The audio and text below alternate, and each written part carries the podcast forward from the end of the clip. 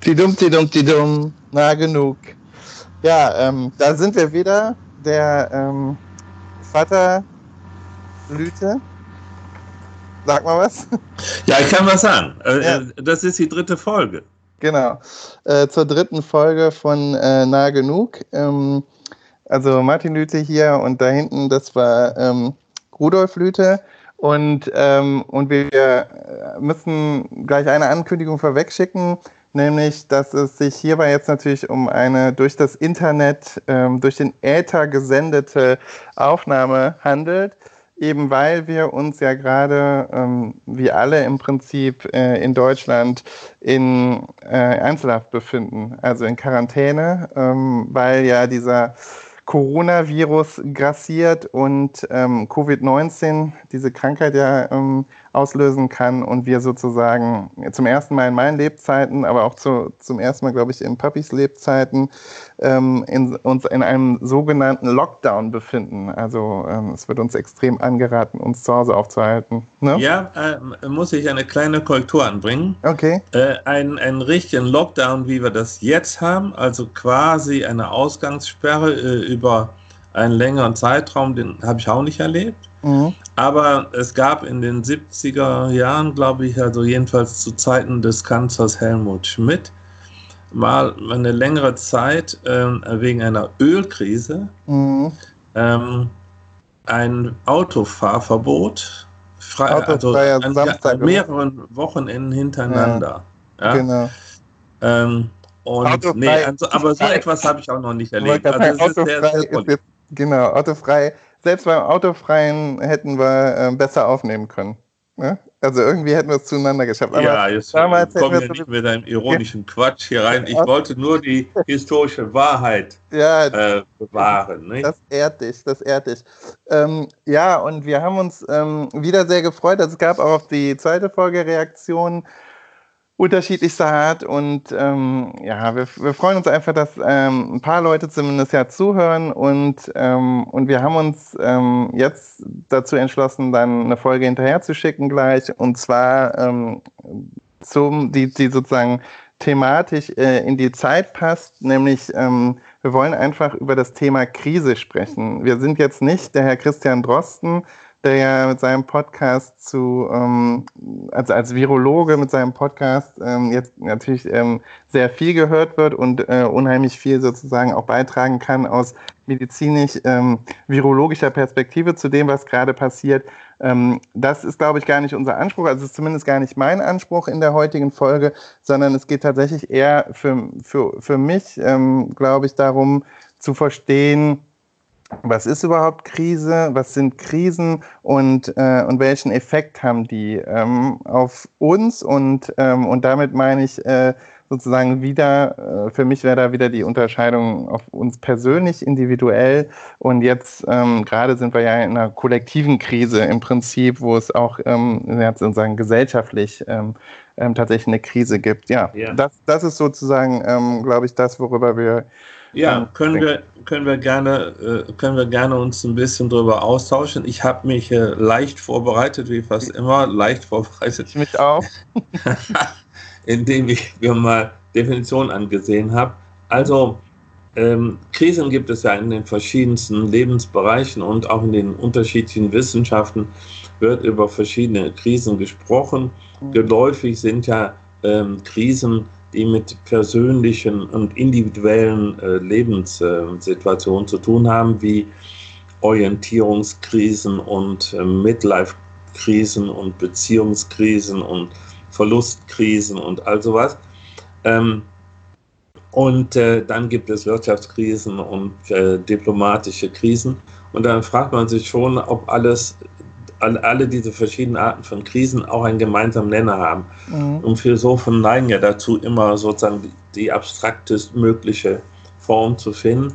Und das wäre äh, erst einmal die Beschreibung, dass es sich um einen, ähm, eine Situation handelt äh, bei einer Krise, in der ähm, ein, ein, äh, ein Höhepunkt und in der Regel auch ein Wendepunkt einer gefährlichen Entwicklung ähm, stattfindet.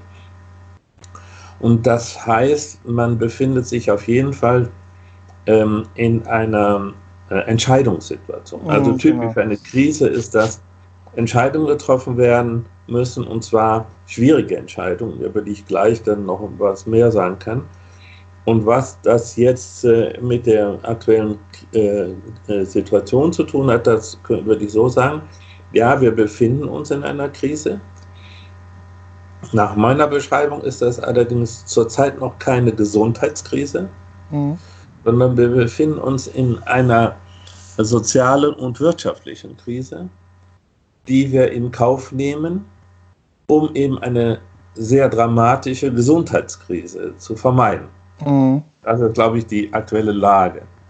Und ich äh, habe auch eine Meinung darüber, wie sich das vermutlich entwickeln wird. Okay. Also jetzt nicht statistisch und medizinisch, sondern sozusagen sozialpsychologisch und politisch. Mhm. Äh, und darüber können wir auch gerne reden.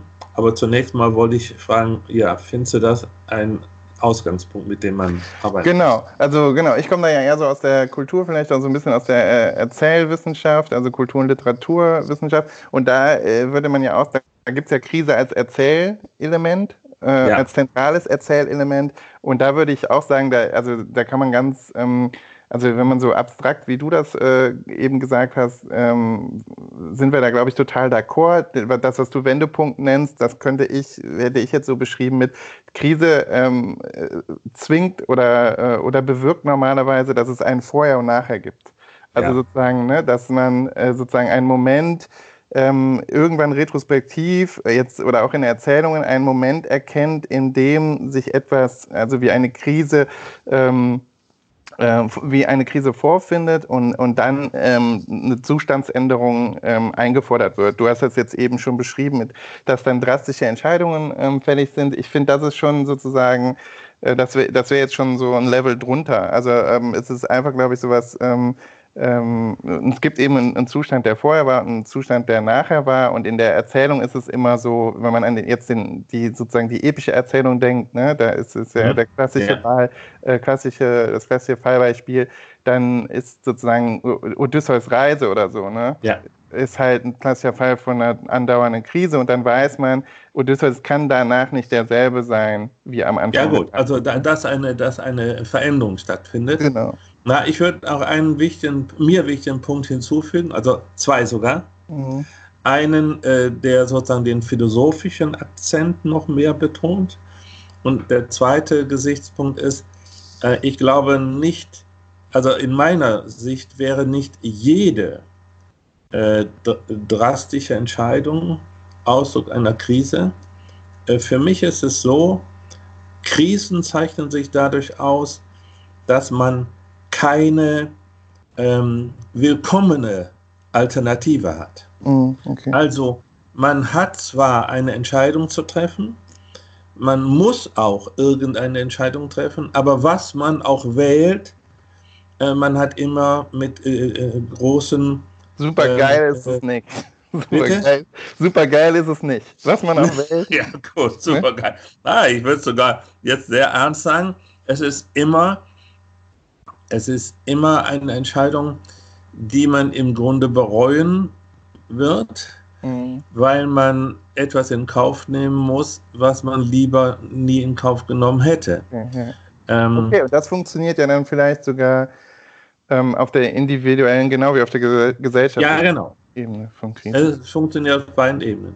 Und der zweite, der philosophischere Gesichtspunkt ist, ähm, ich glaube, dass im strengen Sinne des Wortes die Entscheidungen, die in Krisen gefällt werden, Entscheidungen sind, die Prinzipien unseres Handelns betreffen, also Prinzipien, grundsätzliche Überlegungen. Also am Beispiel dieser, dieser Corona-Geschichte jetzt gesagt, ähm, was wir machen ist, wir heben zurzeit Prinzipien unserer sozialen Interaktion auf und wir heben Prinzipien unserer wirtschaftlichen Produktivität äh, auf. Mhm. Und das heißt, wir kündigen für einen bestimmten Zeitpunkt äh, gängige Grundlagen unserer Gemeinschaft auf. Mhm. In der Hoffnung, dass wir eine andere, ein anderes Prinzip, nämlich ein medizinisches Prinzip, auf diese mhm. Weise retten können, nämlich dass man allen hilfsbedürftigen Menschen in einer lebensbedrohlichen Situation noch die notwendige Hilfe zukommen lassen kann. Mhm. Das äh, ist, glaube ich, sozusagen der, der, der Kern dieser, von einer Krise. Mhm. In einem anderen Falle würde ich nur von einem Problem reden. Also jemand, mhm. man hat ein Problem, man löst es, man muss vielleicht auch lange darüber nachdenken, aber dann findet man eine Lösung, die eben so ist, dass man sagen kann, naja, das, äh, das äh, äh, beinhaltet keinen weiteren Schaden. Mhm.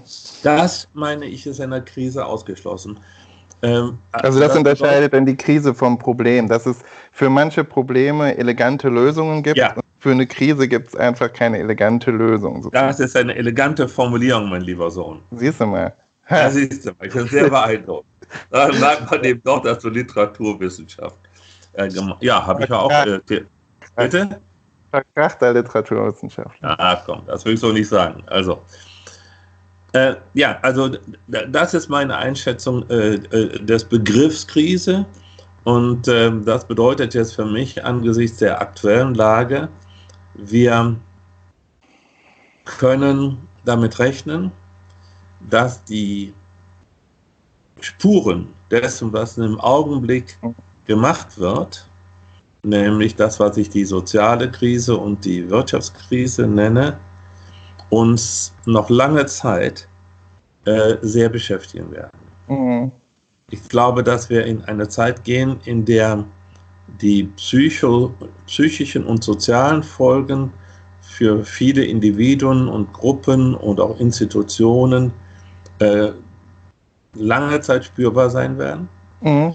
Und dass wir auch viele ökonomische Probleme haben werden, auch ganz unterschiedlich in unterschiedlichen Kontexten. Aber ich weiß zum Beispiel von Leuten, die jetzt ähm, wirtschaftlich äh, genau. ganz Schwierigkeiten sind. Mhm. Ja. Ja, das auf jeden Fall. Und da wird natürlich dann auch ganz schnell das ähm, sozusagen das Wirtschaftliche, das Kollektive dann auch zur, zur individuellen Krise. Ne? Ja. Also die, das habe ich mich auch so ein bisschen gefragt in der Vorbereitung. Also sozusagen, wenn man jetzt über die persönlichen Krisen nachdenkt, du, du hast ja auch eingangs schon so ein paar erwähnt, ne? also Orientierungskrisen, mhm. romantische Krisen, Beziehungskrisen, dann sozusagen die, die ähm, äh, psychisch-therapeutischen, die gibt es ja so in gewissen Lebensabschnitten, ne? Adoleszenzkrise ja. und, und Midlife und so. Äh, Familienkrisen gibt es natürlich auch, die sicherlich auch anderer Art sein können. Ja, da, da fragt man sich eben so ein bisschen natürlich, äh, und das glaube ich ist ja auch die Abwägung in der Politik, so nach dem Binnenverhältnis dieser, dieser Krisen, ne? nach dem Ranking, ja. ne? nach dem, was du ja gesagt hast, also dass man eben versucht, diese medizinische Krise abzuwenden und dadurch aber im Prinzip natürlich ähm, in Kauf nimmt, dass es diese anderen beiden gibt. Ähm, und die ja dann auch für Individu Individuen geben wird. Ja. Ne? Also für Selbstständige, für Kultur, ähm, für Leute im Kulturbetrieb, Kunstschaffende und so das. Aber nicht nur, also nicht nee, nur für genau. die, äh, sondern auch für Vapiano ja und Maredo. Bitte? auch für Vapiano und Maredo, sage ich. Ha! Ja, also. In, äh, wie soll man sagen, in einer fröhlich-zynischen Gesamtverfassung, hä? Ja, sorry. Das, du, du, mich stört das, das nicht. Das ist vielleicht mein Umgang also, mit diese. Äh, ich wollte nur Folgendes sagen. Also, mhm. was ich sehr ernst nehme, in diesem Zusammenhang, aber gleich will ich auch noch was Allgemeines dazu sagen, ist, dass sich eben die Lebenssituation sehr vieler Menschen mhm. äh, drastisch verändert durch das Zurückgeworfensein auf den äh, engsten Familienkontext und dass man jetzt zum Beispiel schulpflichtige Kinder dauernd äh, zu Hause hat mhm. oder eben Kita-Kinder dauernd zu Hause hat äh, und dass man vielleicht zu Hause Homeoffice machen soll und gleichzeitig äh, sind die, die, die Schulkinder auch noch da. Nicht? Ja, oder das äh, Kita-Kind in meinem Fall. Oder das Kita-Kind in deinem Falle. Und dann kommen hinzu, dass sehr viele Ablenkungen wegfallen. Dass am Wochenende keine Bundesligaspiele stattfinden. Mhm. Und die Herren Fußballfans dann auch noch am Wochenende zu Hause sitzen und sich mit ihrer Familie rumärgern müssen. Nicht? Mhm. Also da sehe ich jetzt ganz ernsthaft, äh, schon eine große Welle von ähm, Familienkrisen im Herbst dieses Jahres äh, auf die Gerichte zu äh, rollen. Ähm, und ich weiß eben auch von Leuten, also äh, du weißt ja, ich, der, der, der, Künstler Kellermann gehört mhm. zu meinem Freund, der hat seinen, seinen, seinen Laden jetzt quasi dicht gemacht. Ne? Mhm. Ne? Und ähm, jemand, der in der, in der äh, in der Unternehmensberatung ist, lebt jetzt auch mhm. seit äh, zwei Monaten praktisch ohne Einkünfte. Mhm. Äh, das alles sind sehr dramatische äh, Sachen, die aber ihren eigentlichen Effekt meiner Meinung nach erst äh, zeigen werden, wenn sozusagen die akute Lage mhm. Äh, vorbei ist. Ne? Ich war das, ja.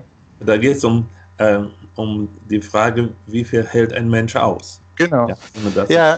Schaden nimmt. Genau, und das habe ich, ähm, mich, hab ich mich auch gefragt. Also, ähm, wenn ich jetzt so ein bisschen diese Corona-Krise, glaube ich, die gibt uns ja allen Anlass, eben auch über Krisen nachzudenken und auch natürlich äh, stellt auch sozusagen uns nochmal ähm, vor diese fundamentalen, vielleicht nicht, ja, sind wahrscheinlich die fundamentalen philosophischen Fragen oder zumindest die fundamentalen existenziellen Fragen. Ja. Also was ist uns wichtig im Leben? Ja. Woran, woran hält man wie lange und zu welchem Preis fest?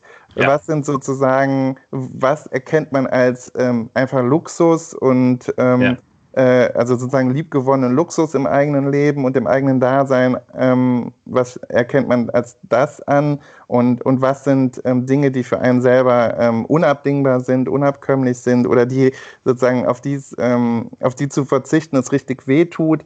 Ähm, das sind natürlich alles so Momente, die ähm, die man jetzt, also so Entscheidungen, von denen man jetzt irgendwie steht oder mit denen man konfrontiert ist.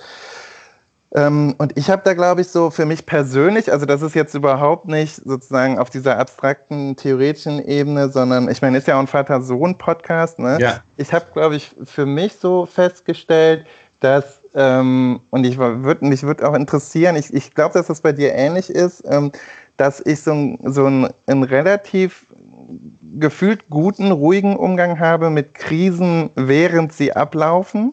Also ja. sozusagen für mich auf der, also jetzt äh, psychisch, ne, fühle ich mich gerade nicht extrem bedroht oder ich fühle mich auch nicht ähm, wie kurz vorm Balkonsturz oder sowas. Ne? Ähm, aber ich, ich weiß das sozusagen aus vergangenen Krisen in meinem Leben, ähm, dass es immense Nachwirkungen hat.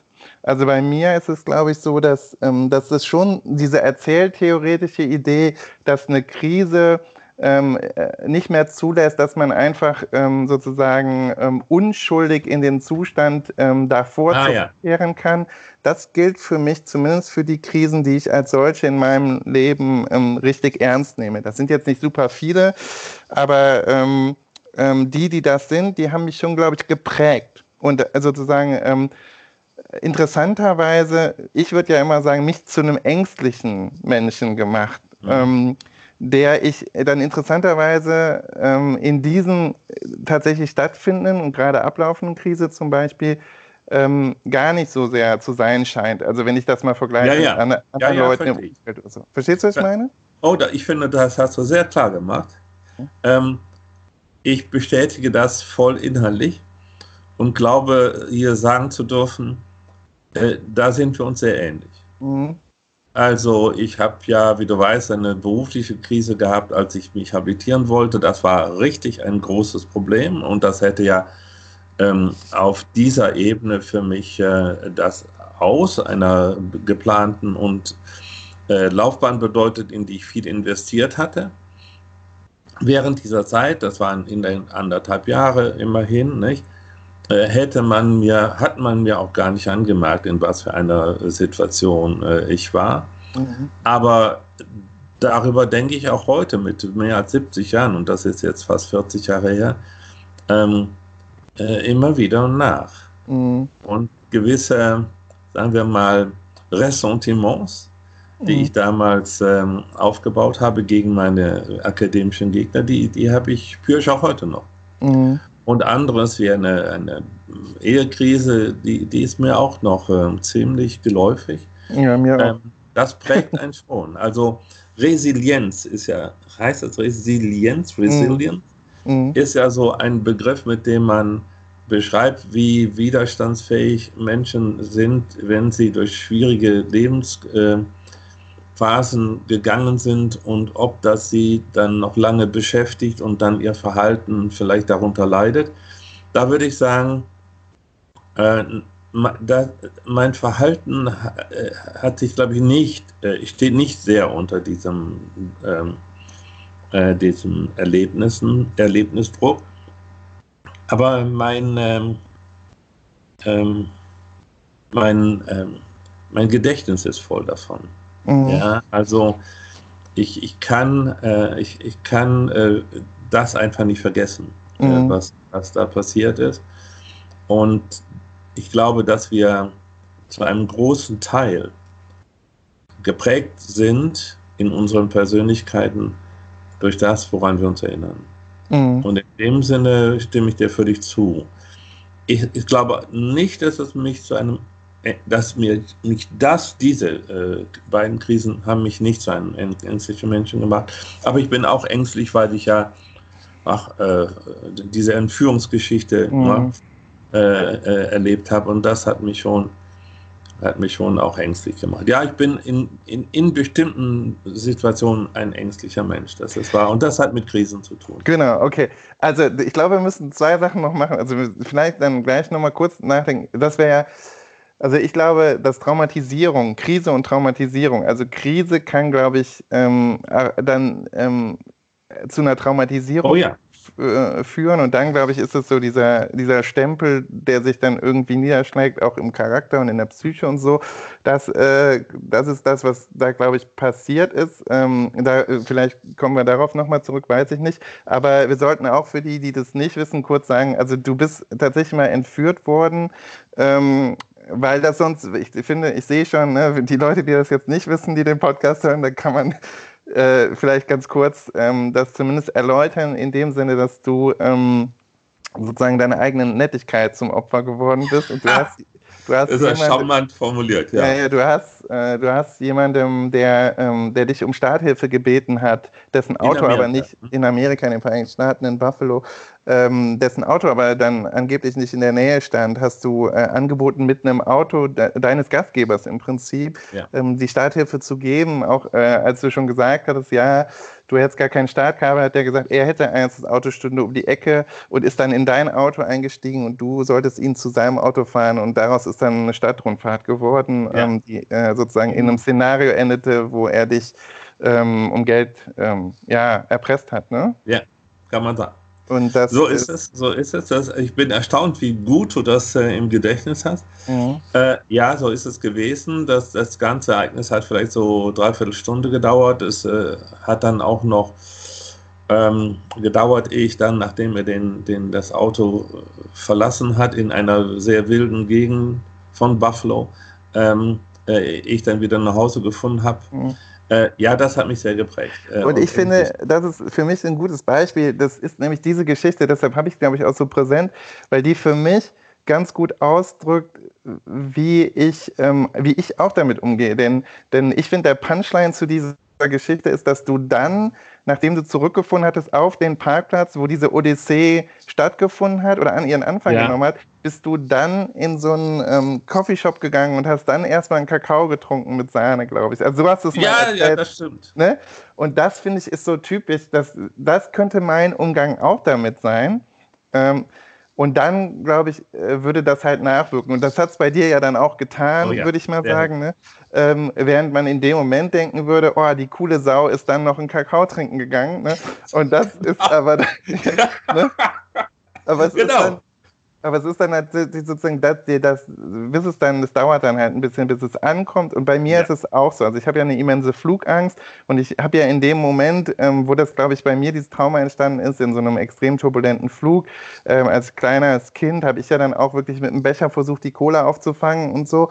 Und habe dann halt äh, im Flieger ja auch halb gescherzt, gesagt, mir reicht's jetzt, ich steige aus sozusagen. Ja ähm, was ja, wenn man es wirklich analysiert, doch unheimlich viel ausdruckt und hat natürlich jetzt sozusagen dann Jahre, ist, ist, halt, ist halt eingeprägt bei mir und sobald es im Flieger ein bisschen wackelt, ähm, schwitzen meine Hände und nicht nur die. Also es ist ähm, insgesamt eine unschöne Situation. Aber das ist, glaube ich, auch was sozusagen, was ich jetzt an der jetzigen Krise was für mich dann sozusagen eine Zerrissenheit darstellt, weil ich genau weiß, dieser Moment jetzt, den empfinde ich noch als, ja, es gibt die Ausgangssperre und ich empfinde sie, ich würde es äh, am ehesten beschreiben mit, äh, ich empfinde die als unbequem und auch als ja. belastend, aber jetzt nicht sozusagen als in dem vollen Maße beängstigend. Das weiß ich aber, ich, ich weiß jetzt noch nicht, wie sich diese Krise sozusagen auf mich auch individuell ähm, jetzt sozusagen in Zukunft dann ausgewirkt hat, sozusagen ausgeführt haben, haben wird. Genau, ja, Futur 2. Ne? Ja.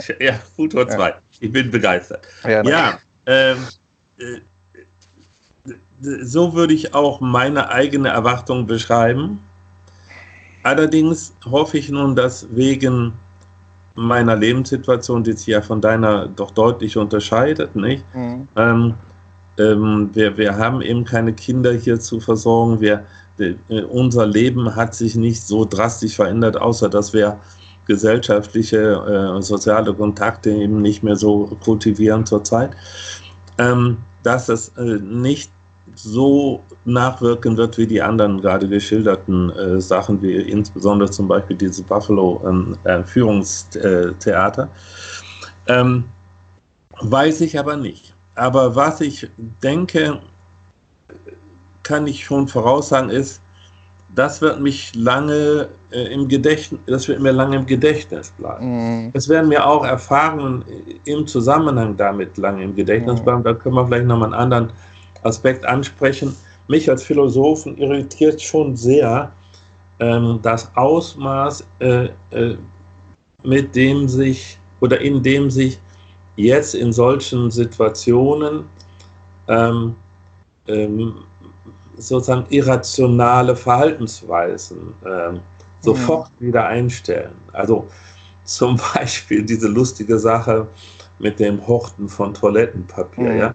Mhm. Ähm, meint man ja, das hätten Komiker erfunden, damit er irgendwas äh, Witziges zu sagen hat, ist aber äh, brutale Realität, wie man hier erfahren konnte. Eine Mutter hat uns gestern äh, äh, äh, wieder mal etwas erbeutet auf dem Gebiet äh, und war ganz stolz, was ich auch verstehen kann. ähm, aber was ich viel erschreckender finde, ist, ähm, dass zur Erklärung solcher Phänomene, die man ja nun wissenschaftlich ziemlich gut beschreiben kann, äh, gleich die wildesten ähm, äh, Verschwörungstheorien wieder herhalten müssen. Mhm. Und dass Menschen, das habe ich hier auch erlebt, also Aachen, wo ich ja äh, lebe, ist ja nicht weit von Heinsberg. Mhm. Heinsberg ist jetzt unser Heimat, ja, meine ja. Heimat. Ja. Ähm, die ist jetzt berühmt geworden. Nicht? Heidelberg ist jetzt, äh, ist jetzt was. Ja, ja, ist unser Wuhan quasi, oder? Ja, unser Wuhan. genau. Unser Wuhan. Allerdings ähm, nicht so bevölkerungsdicht. Ähm, äh, ja, hier, hier, sind Leute, die mit dem Heinsberger Kennzeichen Aachen äh, aufgetaucht sind, beschimpft worden. Sie sollen doch nach Hause gehen. Ja. Geht doch nach Hause. ja, ähm, und, ähm, und ich habe von äh, einer Schlägerei gehört äh, in einem Laden hier, ähm, weil, weil jemand äh, dauernd zu nah an jemand anderen rangerückt ist. Ja. In, äh, Bezahlschlange. Ja. ja. Also, aber schlimmer finde ich, wirklich schlimmer finde ich, die Irrationalität, die sich in dem ähm, Erfinden und Weitererzählen von völlig abstrusen Herkunftsgeschichten äh, dieser Bedrohung artikuliert. Und ähm, ich weiß, dass sich das immer ein bisschen piesackt und deshalb, und, oder nicht deshalb, trotzdem sage ich es nochmal, äh, ich glaube, das zeigt schon, dass wir noch viel Arbeit haben, ehe man die Menschen einigermaßen vernünftig äh, mhm. bekommt. Ähm, das, was hier erzählt wird, auch übrigens von Leuten, die ich ansonsten schätze, das, ähm, das erschreckt mich schon. Mhm. Also da, da merkt man, dass die Rationalität mhm. die wir eigentlich jetzt seit zweieinhalb Jahrhunderten Aufklärung entwickelt haben könnten, äh, doch äh, sehr brüchig wird, wenn auch nur eine verhältnismäßig überschaubare Bedrohung auftaucht. Mhm. Ja, ja, das, das, äh, das macht mir Sorgen. Ähm, und naja, und die Instrumentalisierung der Krise, ne? Also das, äh, du hast jetzt eben angesprochen, wie es den Heinsbergern in Aachen geht. Ich ja. meine, äh, wie geht es den asiatischstämmigen Menschen in Deutschland gerade? Die werden ja auch teilweise beschimpft ähm, äh, auf offener Straße jetzt und erfahren sozusagen jetzt auch wieder den, den, den immer schlummernden, aber ja doch auch immer latent vorhandenen Rassismus und diese Ressentiments. Und das sieht man ja es gab ja diese Kontroverse um die, ähm, um die Verabschiedung äh, einer Deklaration bei der WHO, wo ja die Amerikaner unbedingt wollten, dass es eben nicht ähm, Coronavirus, sondern Chinese oder Wuhan-Virus oder so. Ah, das wusste ich. Ja. ja, ja. Und deshalb das nicht unterzeichnet haben, also sich geweigert haben. Und es ist auch so, dass Donald Trump das konsequent the Chinese Virus nennt und so. Und da da sieht man schon, wie, ähm, wie diese Krisen dann auch instrumentalisiert werden und zwar direkt in dem Moment, wo sie eigentlich noch akut sind und wo, äh, wo sicherlich der Umgang mit der Krise ähm, und die Bewältigung der Krise absolut im Vordergrund stehen sollten, glaube ich, äh, moralisch und ethisch, die dann direkt wieder in irgendeine so politische Projekte übersetzt werden und ähm, ja, und alte Muster, glaube ich, die, die nennt sie irrationale Muster. Ich glaube, dass sie eben dann doch auch Muster äh, wieder sichtbar werden lassen, die immer Teil sind ähm, yeah. unserer vermeintlich rationalen Gesellschaft, nämlich ähm, sozusagen die Rassismen und so. Und, ähm, und auch, äh, und auch, ich finde es auch einen interessanten Moment in dem, in der, sozusagen zum einen in der Wissenschaftskommunikation und zum anderen eben in dem Verhältnis von wissenschaftlichem und pseudowissenschaftlichen Gerede, ne? Äh, Diskursen, wie die so nebeneinander und zueinander stehen. Also, dass man ähm, dass es jetzt ja auch ganz viele Praktiken gibt, ähm, ähm, die, die vielleicht ähm, wissenschaftlich gar nicht so einen großen Sinn machen, die wir jetzt aber natürlich uns trotzdem irgendwie in unseren Alltag überführen, äh, weil wir sie, ähm, weil wir sozusagen da, da auch ähm, rationalen, rationales Denken mit so äh, magischem Denken auch immer gerne verbinden. Ja.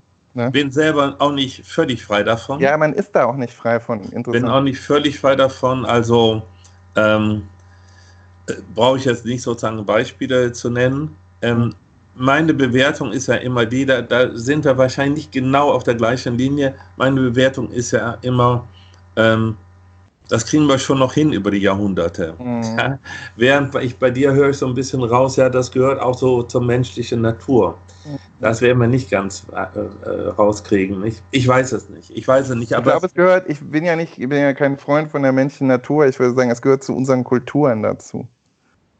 Gut. Also, ja. diese also, kleine Kröte schlucke ich gerne. nee, nee, nee.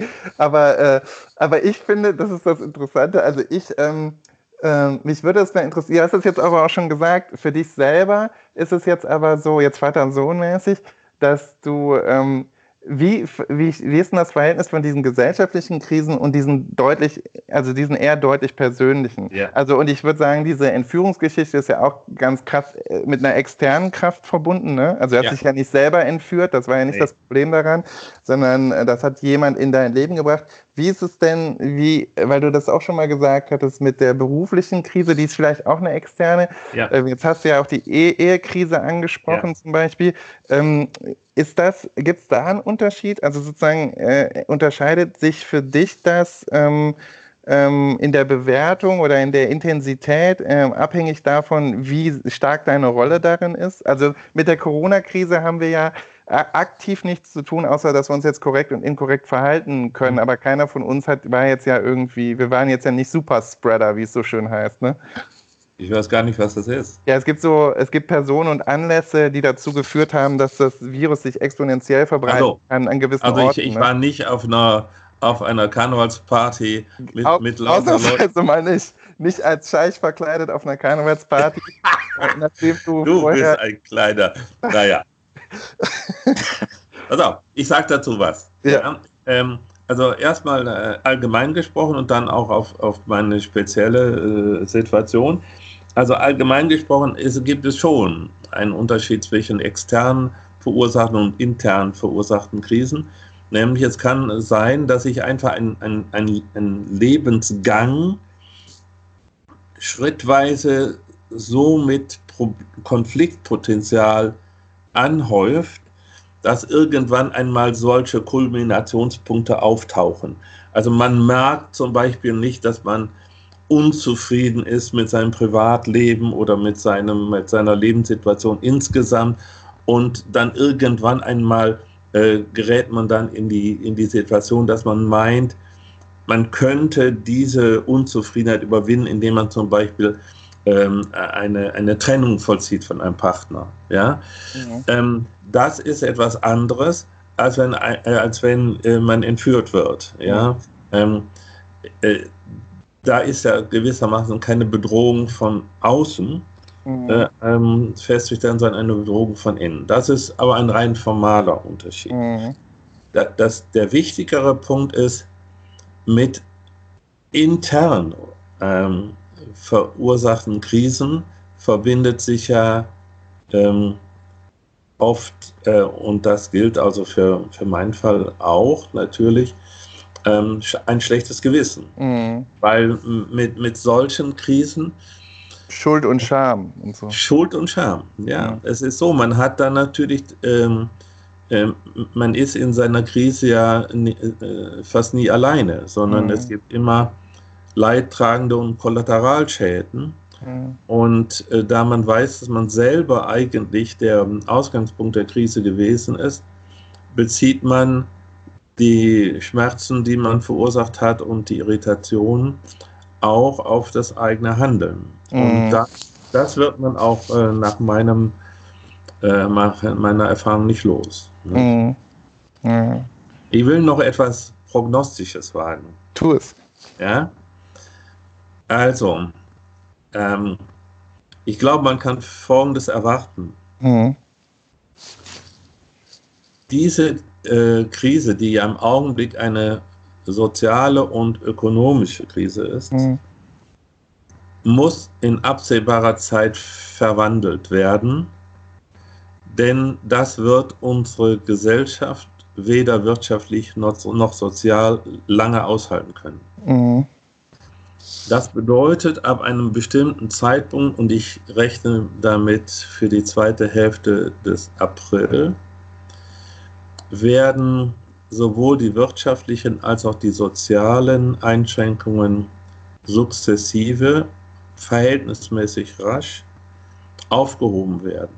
Mhm. Das kann bedeuten, dass wir dann ähm, eine schwere gesundheitliche Krise äh, bekommen. Aber die politisch Verantwortlichen stehen vor folgender Situation. Entweder sie riskieren eine Verschärfung der sozialen und wirtschaftlichen Krise oder sie riskieren eine medizinische Krise. Mhm. Und philosophisch heißt das, man entscheidet sich zwischen den Werten Lebensrettung und wirtschaftliche und soziale Stabilität. Und ähm, ich glaube, dass wir in eine Situation kommen werden, und das zeigt eben, dass solche Krisen eben äh, immer Lösungen nur anbieten, die unangenehm sind. Mhm. Wir werden wahrscheinlich in die Situation kommen, dass wir riskieren müssen, dass die sogenannten Risikogruppen ähm, in, in äh, Lebensgefahr geraten, wenn nicht bis Mitte äh, April sich zeigt, dass die Kurve radikal äh, äh, flach wird, mhm. was ich nicht glaube. Sodass wir äh, also Leute in meinem Alter und insbesondere auch Leute, die in meinem Alter sind und auch noch äh, gesundheitlich geschädigt sind, ähm, äh, eine längere Zeit lang noch in Gefahr sein werden. Und ich dem, nehme an, dass der Gesetzgeber uns vorschreiben wird, dann selber auf uns aufzupassen. Das heißt also, selbst wenn es dann keine Ausgangssperre oder wie das auch immer heißt, Kontaktsperre mehr gibt, dass wir dann äh, streng aufgefordert werden, äh, sozusagen selber aus sozialen Kontexten so weit wie möglich rauszuhalten. Mhm. Also diese Risikogruppen meine ich jetzt. Ja, ja. Und das würde ich persönlich unter politischem Gesichtspunkt auch für richtig halten. Ja, okay, interessant. Ja, ich weiß nicht. Ich glaube, es ist halt, also ich, ich finde, man weiß halt, ich bin da jetzt auch überhaupt kein, also ich finde es eine, glaube ich, eine Prognose, die ich für plausibel halte, weil ja auch die USA damit jetzt anfangen werden. Das ist ja schon relativ klar, dass die jetzt, obwohl es ja, die werden nach Ostern, denke ich mal, also ist zumindest das, was Trump jetzt schon immer angekündigt hat, werden die es halt versuchen aufzulockern. Und da gibt es schon so eine Rhetorik, dass man halt ähm, sozusagen die Idee Amerikas ähm, ähm, nicht opfern kann, also sprich Wirtschaftlichkeit und immer äh, weiter wirtschaften und so. Ähm, und natürlich klar, die, ähm, die Ersparnisse der Leute, die an der Börse agieren und so, nicht alle komplett ähm, ähm, den, ne, den Bach runtergehen sehen will, ähm, dass man dann sozusagen tatsächlich, da gibt es schon so eine Rhetorik von, da sind die Alten in Anführungsstrichen dann auch bereit, sich für ihre Enkel zu opfern. Ne? Also das ist so eine Rhetorik, die in der Republikanischen Partei jetzt so langsam. Äh, ja, gut, also das ist mir ein bisschen ja, peinlich, dass ja. ich jetzt in diesen Kontext gerate. Ja, gut, aber das, ich glaube, die, ähm, das, das Dilemma ist natürlich, das Dilemma ist natürlich das, was da bleibt. Ich sehe es ein bisschen anders. Ich glaube, dass, ähm, also ich, ich bin dann doch noch hoffnungsfroh. So, also ich, es gibt halt hier Maßnahmen, die es in den Ländern, wo es, also Italien ist ja so das Paradebeispiel, wo es nicht so gut gelaufen ist oder richtig schlecht gelaufen ist, ähm, dass man hier natürlich aus diesem Beispiel so ein bisschen lernen konnte. Und das, das heißt zum Beispiel, ich weiß ja, dass vom medizinischen Personal das jetzt halt dezidiert noch geschont wird. Ne, da, und ich glaube auch, dass es jetzt sich darum bemüht wird, entsprechend, dass sozusagen Ausrüstung da ist, dass Betten zur Verfügung stehen. Dass, äh, ne, dass, diese Maßnahmen sind ja schon getroffen, dass äh, verschiebbare Operationen verschoben sind ja. und so, so, dass man sozusagen auch äh, die Kapazitätsgrenze so weit wie möglich aus also ausdehnt. Ähm, ja, aber ich glaube, äh, ich, ich, ich, ich habe da auch unglaubliche Probleme sozusagen äh, mit der Prognostik, aber ich, ich hoffe immer noch, ich bin versucht da so äh, zwanghaft optimistisch zu sein, dass es, ähm, ähm, dass es da so einen Mittelweg geben wird. Und das heißt zum Beispiel dann auch, glaube ich, dass diese Veranstaltungen, also wie jetzt ähm, äh, Massenveranstaltungen, die da diesem Spaß äh, dienen, ne? Fußballspiele äh, vor 40.000 und so, dass das sicherlich noch eine Weile ähm, ja können also warten. Also das wird sicherlich so sein. Und das, äh, und das ist ja dann auch, das muss man ja dann sagen, ähm, wenn die Leute dann zur Arbeit gehen, wenn die wirtschaftliche Produktivität steigt, dann ist das ja ähm, zumindest so, dass ähm, es trotzdem noch dazu führen kann, dass das Virus äh, sich ein bisschen langsamer verbreitet, als wenn man jetzt sozusagen komplett Business as usual machen ja. würde. Man macht dann halt nur Business as usual, verstehst du? Ja, ja, ich verstehe. aber, ähm, ja, so, so, ähnlich äh, denke ich das aber auch. Also genau. äh, so eine Situation wollte ich beschreiben. Ja. Äh, ich glaube, die Bundesliga ist bis Ende April sowieso schon abgesagt. Ja, genau. äh, die Europameisterschaft ist abgesagt. Die Olympischen Spiele sind verschoben. Also äh, vieles wird nicht stattfinden, was geplant war. Aber ich glaube, was stattfinden wird, ist, dass man die Geschäfte sukzessive wieder öffnet, dass man auch die, äh, die, die, die Produktion in, äh, im Handel und äh, die, in, die Produktion und den Handel wieder äh, schrittweise äh, flüssig machen wird. Aber der Gesichtspunkt, auf den ich hinweisen wollte, ist, ähm, äh, das ist wirklich sehr sozusagen aus meiner spezifischen Perspektive mhm. formuliert. Ähm, man muss ja sagen, dass äh, solange die Leute das, wie im Augenblick das ja noch der Fall ist, hinnehmen, mhm. dass man sie wirtschaftlich und sozial so einschränkt, ist alles okay. Wenn das aber als immer weniger als erträglich empfunden wird, werden sich Gedankenketten bilden äh, bei vielen äh, derer, die nicht zu den Risikogruppen gehören, die sich sagen, ist das denn in Ordnung, dass man, um das Risiko zu vermeiden, einige wenige, die zu den Risikogruppen gehören, vor Lebensgefahr zu schützen, ein ganzes Land, also 80 Millionen äh, äh, Deutsche, davon vielleicht 65 Millionen, die nicht zu den Risikogruppen gezählt werden können, dass man die sozusagen so belastet. Mhm. Ja?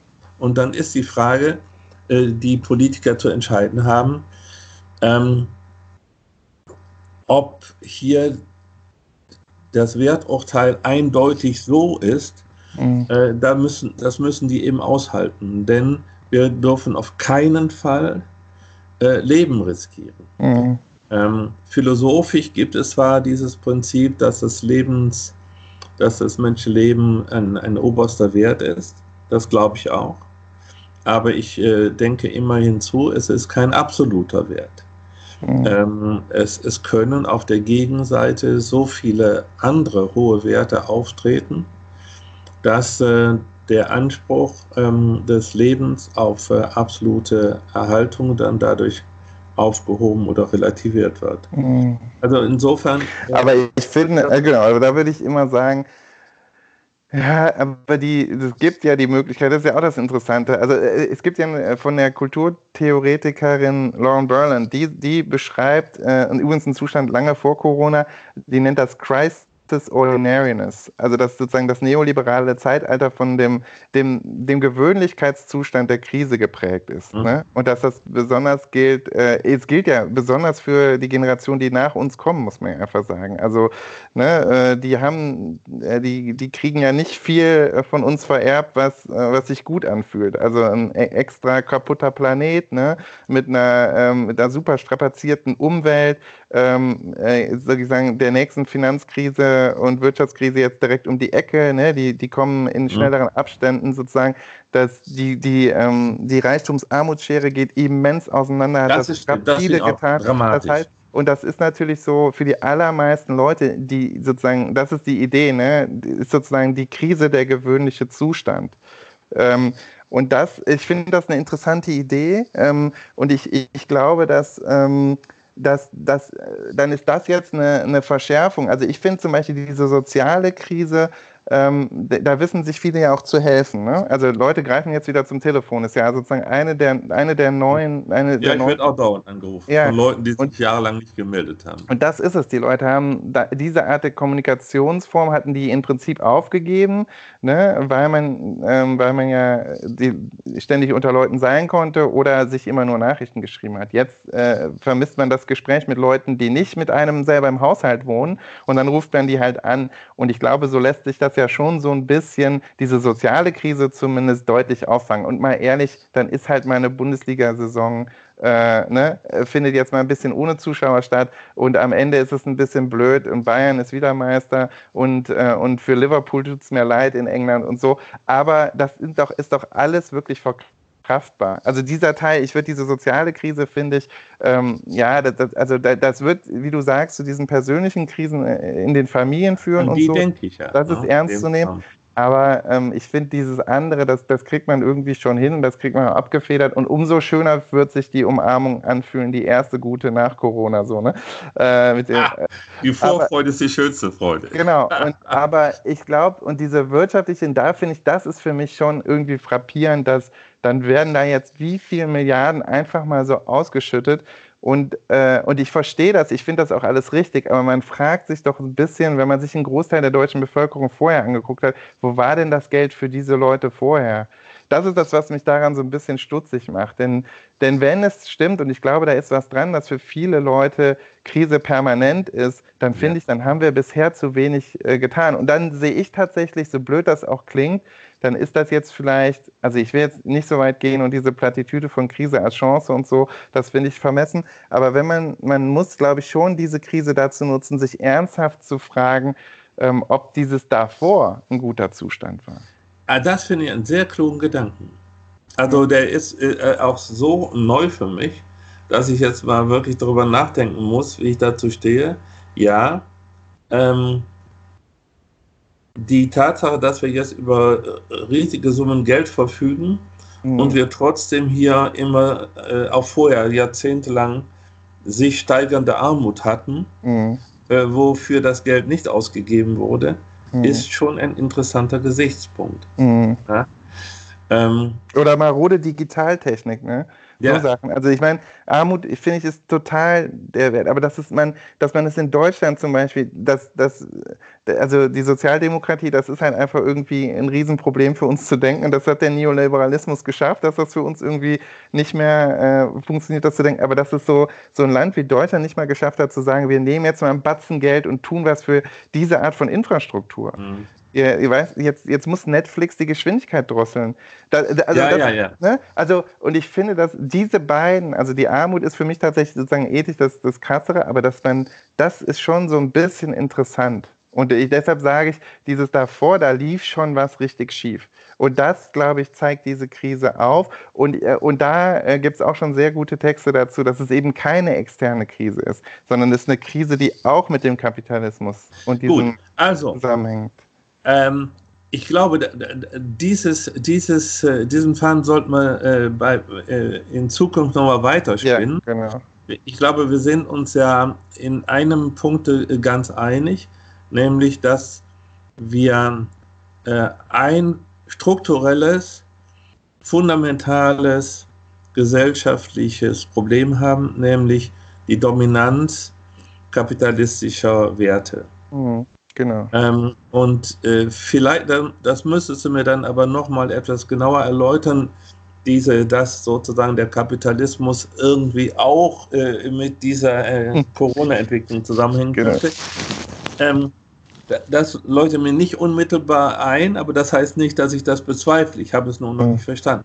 Mhm. Ich wollte, äh, das ist halt so ein Merkposten auch für einer der nächsten äh, Podcasts, die wir machen. Mhm. Ich habe noch einen Merkposten, mhm. den ich auch mal ähm, in einer der unruhigen letzten Nächte, als wir ähm, äh, äh, sehnsüchtig auf ein neues Fernsehen warteten.